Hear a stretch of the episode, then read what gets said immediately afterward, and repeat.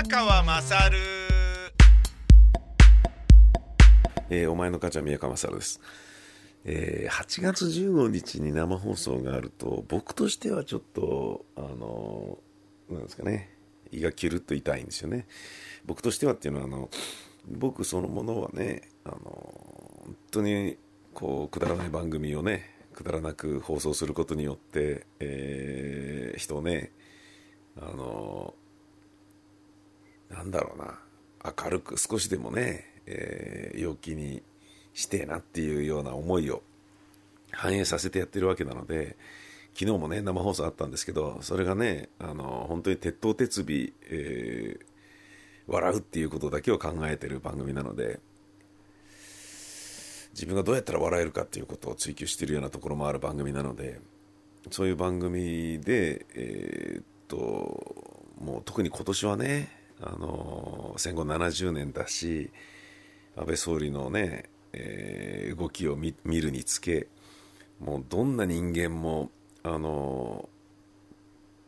こう、ちょっと政府がやってることに目をむ、あの、興味を持って、えー糾弾すべきところは立ち上がって意見を発していかなきゃいけないんだよっていう機運が、あの、先張って、あの、いる今年ですから、もうね、あの、分かってるんですけどね、自分では。KY でいることをしっかり守らないと KY だっていう、そういう番組であるっていうことは分かってるんですよ。KY で居続けないと KY だよねっていうことを分かっているので、当然ね、何にも触れないんですけれどね、えーあえて触れないっていうことをやんないといけないんですけど、それはね、あの、世の中の動きっていうのはね、えーっと、まあ、例えばなんだろう、オリンピックで金メダル取る選手がいたとか、えーいう時は上がる。で、そうじゃないと、なんか、なんだろうな、大きな天才があって、日本をね、陰鬱な気分にさせてる時っていうのは一緒にこう下がるみたいに、世の中の動きとともに、あの気分の上がり下がりを、えー連動しているのが、あの、そういう番組だとすると、そういうのと関係なく、頓着しないで、ね、常にいつも元気な番組であるっていうね。まあそこに何かバイオリズムみたいなものがあるとしたら、パーソナリティの体調であったりとか、そういう全然世の中の動きと違うものであるという番組が存在した方がいいんじゃなかろうかと。じゃないとラジオをずっと聞き続けてる人には、えっ、と、ブルベアファンドかもしれないけど、えー、なんだろうな、まあ投資はね、分散投資。えー株を買うんであれば不動産もちょっと買っとかないと。株が上がった時は不動産が下がるとかそういうバランスがなんかあるでしょうから、えーそういうことで言うとね、えー時事ネタをしっかり取り扱っている番組を聞き続けていながら、えーパカパカも聞くよっていう、まあ今、あの、ちょっとタイトル言っちゃいましたけど、人のね、ために存在する部分っていうのを考えると、うーんっていう。うん、まあ、とはいえ今年のね、えっ、と、昨日のもう8月15日当日の放送っていうのはちょっとまあ、いろいろ思うことがね、ありながら、ね、いや、いいんだ、これでと、えースタッフとね、あの、確認し合いながら、えーやりましたけどね。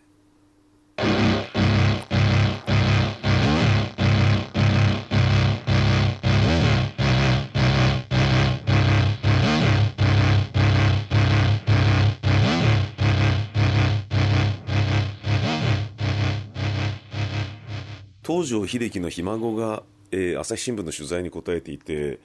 あのーそれはそうだよなと思ったんですけど、えー高校生の時に、えー日本史を選択するのが嫌だった。日本史を選択しなかったと。えーひいおじいちゃんの名前が出てくるから。まあ、あの戦争責任はあのひいおじいちゃんにあると思いますっていうことをはっきりと、えー答えていましたけれどもそうだよなと。もういろんなところをねしっかり朝日新聞であったり NHK であったりっていうのはあの戦争でねただ犠牲になった人以外にもたくさんの犠牲者がいて、えーそのなんだろうな胸に刻まれた心の傷みたいなものっていうのは連綿と子孫に受け継がれていくんだなっていうことをねこういう時期には改めて感じますよね。中国事故の犠牲犠牲とか言っちゃいますけど犠牲者数は必ず35人っていう非常に興味深いニュースがあってなんだこれと思ったんですけどなるほどなえー、死亡者の上限が35人となっているらしいと。どういうこと？2003年貴州省のガス爆発事故の死犠牲者は35人。2007年重慶市の豪雨による死者が32人。2008年雲南省の土砂崩れの事故35人。2009年河南省江南省か、えー、平頂山炭鉱事故犠牲者数35人。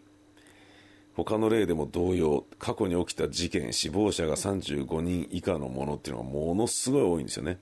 1995年3月。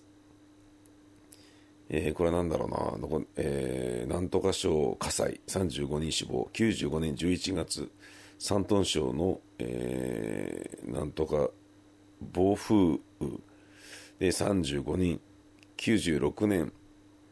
えー、なんとか事故35人、97年5月35人、2001年8月35人死亡、2003年7月河北省のなんとか爆発35人死亡、2003年7月山東省のなんとか、えー、水の事故35人、2003年8月、これまた貴州省のなんとか爆破35人、2003年2月、なんとか爆破35人、2003年12月、なんとか爆破35人、2004年8月、えー、なんかの事故で35人、2005年3月35人死亡、これ爆発事故。2005年、えー、水害35人死亡、2006年4月、爆破事故35人死亡、2006年7月、えー、これは何の事故なんだろうな。えー、35人死亡、2006年7月、台風35人死亡、2007年4月、爆破33人死亡、2007年7月、えー、暴雨35人死亡、2007年7月35人死亡。もうずっと続くんですよ、2008年の洪水、2008年6月の、えー、っと、なんか、天災、2008年7月の爆破事故、2008年8月の水の事故。何なんだと。なんで35人と決まっているのか。死亡者が36人以上になった場合、市の党委員会書記が更迭されるらしい。それを避けるためにメディアへの死亡者発表を35人以下に抑えている。それ以上の人数が確認できても、別の事件にして、別件扱いにして35人以上にしないようにするか、人数が確認できなかったと隠蔽するようにしている。なんでこの事実が露見したかというと、えー、高速鉄道の衝突事故が11年に起きた。これも最初に発表された時は35人、ほぼ満員の列車同士が衝突したのに死者が少なすぎるだろうと問題視されたと。へえ。なんかあの事実なんかどうでもいいっていうところが中国あって興味深いですよね。あの、ユイフォアのね、本当の中国の話をしようっていう中国で発禁になったあの本を読んで、もうすげえ面白かったのが、みんなも知ってる、あのー、なんだろうな、独身の、えっ、ー、と、えー、先生という職業についてる人は、なんかの手当が出るっていうのがなった時に夫婦、夫婦で、職場結婚で、あの、先生同士で結婚した夫婦は、その法律で金を得るために一回離婚をして、で、金もらってからもう一回再婚するっていうことが、本当にみんながそれやり始めて、冗談じゃない。で、結婚したばっかの私たちはどうしてくれるんだって、冗談じゃない。じゃあ一回離婚しよう。つって。手続きして離婚して、で、金もらってもう一回結婚する。で、教師同士のね、あのー、職員室のやりとりで、もう離婚した？まだなの？早くしないと間に合わないぜ。こういう言葉がね、あの、流行語になっていたっていう、もう本当の話みたいで。だから愛し合っているから結婚は、あの、大事だし、そのお金は、えもういいですみたいなことじゃないんだよね。事実はどうでもいいっていう、実利を選ぶ、非常にあの、なんだろうな、合理主義なところなのか、まあ、それとも司ってる側がね、平等性に欠けたね、法案とかね、あの、考え方とかをすぐに広めてしまうから、そういうことになるのかわかんないんだけれども、うん、えー、さておき、今日は、えー、僕は、えー、足の毛をですね、カミソリで剃ったので、なんかちょっとかゆいなっていう。ね、えー、このかゆさは、えー、8月15日の生放送でね、何にもあの終戦の日について触れてないっていうことに対するかゆさではないと信じたい。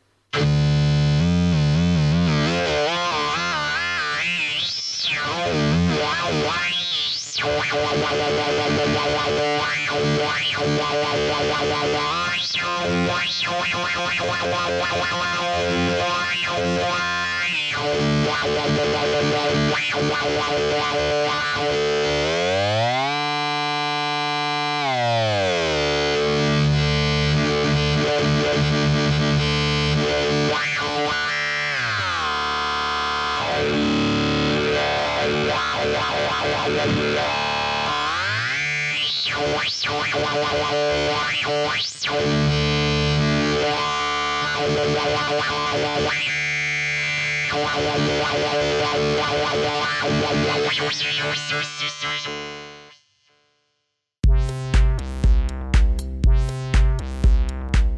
前のお母ちゃん宮川勝。